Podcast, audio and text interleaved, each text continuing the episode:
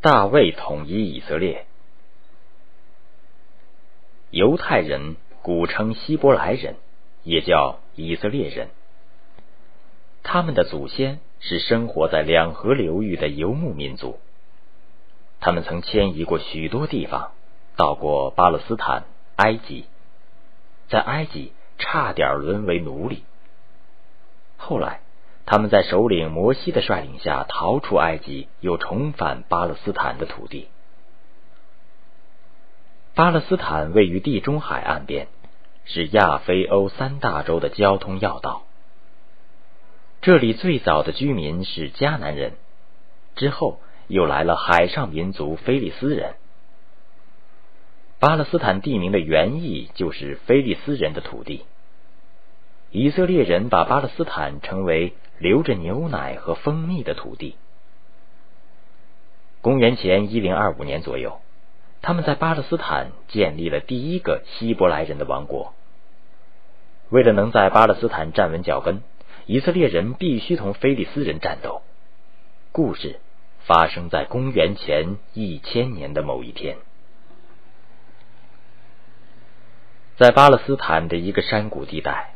菲利斯人与以色列人两军对峙，以色列人的首领名叫扫罗。这时，从菲利斯人军营中走出来一个大汉，名叫歌利亚。只见他身材魁梧，虎背熊腰，头戴铜盔，身披铠甲，肩扛铜矛。歌利亚大步走上来，对着以色列军队立定，高声叫道：“你们这些扫罗的奴才！”不是要打菲利斯人吗？我就是菲利斯人呐！你们怎么还不来打呀？要是好汉的话，快点派个人来与我战斗。如果他敢与我战斗，把我杀死，我们就做你们的仆人；如果我胜了他，你们就做我们的奴隶，服侍我们。格利亚喊了一阵子，对方没有一个人出来，他又叫道。你们赶快叫一个人出来与我战斗，否则就是胆小鬼。就这样，格利亚天天出来叫骂，骂的以色列人个个胆战心惊。扫罗手下无一将士敢出来迎战格利亚。正在此时，扫罗军营来了一个年轻人，他叫大卫，是来给他的当战士的哥哥们送食品的。大卫是个牧童，长得眉清目秀，又聪明过人。他见过三个哥哥后，听到军营外面有人在高声叫骂，问清了缘由，便愤愤不平的要去迎战歌利亚。扫罗王知道了，就把大卫叫到面前。大卫对扫罗说：“我们何必怕那菲利斯人呢？我们应该和他去战斗。这可不是闹着玩的。”扫罗对大卫说：“你可不能和菲利斯人战斗，你太年轻。而那格利亚从小就是战士，他武功高强，力大无比。我可不怕他。”大卫对扫罗说：“我在放羊时，有次来了一只狮子，从羊群中叼走了一只羊羔，我就跑去追赶他，击打他，从他口中救出羊羔。你这么小就敢斗狮子？”扫罗问他：“狮子不咬你吗？”咬我。大卫继续说：“那我就揪住他的胡子，把他打死。我曾经一人赤手空拳打死过狮子，打死过熊。那菲利斯人再敢来对阵叫骂，我一定叫他与狮子和熊一样。”听见这样的豪言壮语，扫罗动了心。他对大卫说：“好吧，你可以出去战斗。”愿上帝与你同在。扫罗王把自己的铜盔给大卫戴上，把自己的铠甲给他披挂整齐。大卫觉得这些装备太笨重了，妨碍他走路，他又脱了盔甲，仍旧穿上他的牧羊服。大卫到溪水中捡了五块鹅卵石，装在口袋里，手里拿着牧羊杖和甩石鞭，然后从以色列军营中走下山谷。一步一步走进正在叫骂着的菲利斯人。那菲利斯人也向着大卫走过来。格利亚看见大卫满脸稚气、细皮嫩肉的样子，不过是个放羊娃，哪把他放在眼里？两个人在两军阵前的山谷中面对面的立定了。格利亚对大卫说：“放羊娃娃，你拿着棍子到我这里来，难道我是狗吗？是不是以色列人都死绝了，叫一个娃娃出来迎战？”大卫对格利亚说：“你来攻击我。”是靠刀枪和铜戟，我攻击你是靠着我们的上帝耶和华。格利亚迈着大步走过去，大卫也快步向他跑去，一边跑一边从口袋里摸出一块鹅卵石，搭在甩石边上。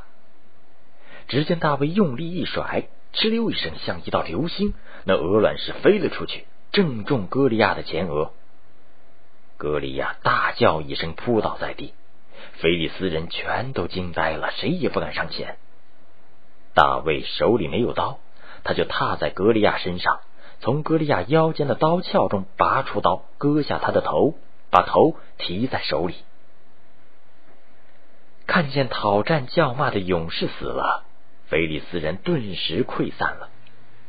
扫罗率领以色列人呐喊着追杀过去，一鼓作气。攻下了菲利斯人的几个城池，被杀的菲利斯人成千上万。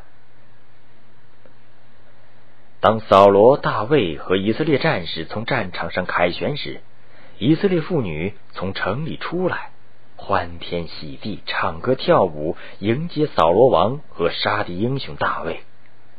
妇女们同声歌唱：“扫罗杀敌千千，大卫杀敌万万。”后来，扫罗王继续征战菲利斯人，他和三个儿子都战死沙场。扫罗死后，以色列的十二个部落开会，部落长老一致同意把王冠给大卫戴上。大卫登基时年仅三十岁，他决心继承扫罗的事业，把菲利斯人赶出巴勒斯坦。这时。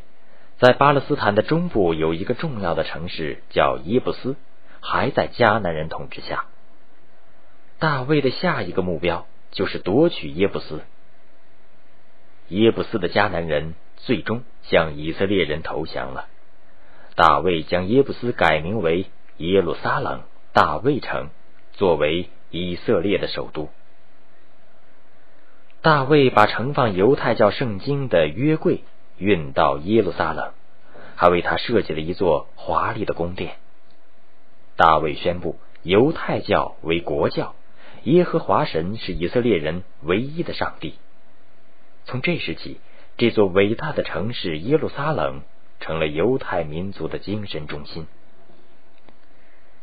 大卫在位四十年，没有一年不出征。他打败了菲利斯人、迦南人、亚玛利人。以色列王国的版图空前扩展，北起黎巴嫩，南至埃及边境。据圣经记载，大卫还是一个多才多艺的人，他写了很多优美的诗篇，还擅长演奏竖琴。所以，大卫在历史上不仅是英雄，而且也是杰出的诗人。以色列人以大卫王而骄傲。大卫王死后。他的儿子所罗门继位。所罗门王是一位和平统治者，又是一位外交家、建设者。他在位四十年，没有打过一次大仗。在他的统治下，以色列逐渐由贫穷走向富强。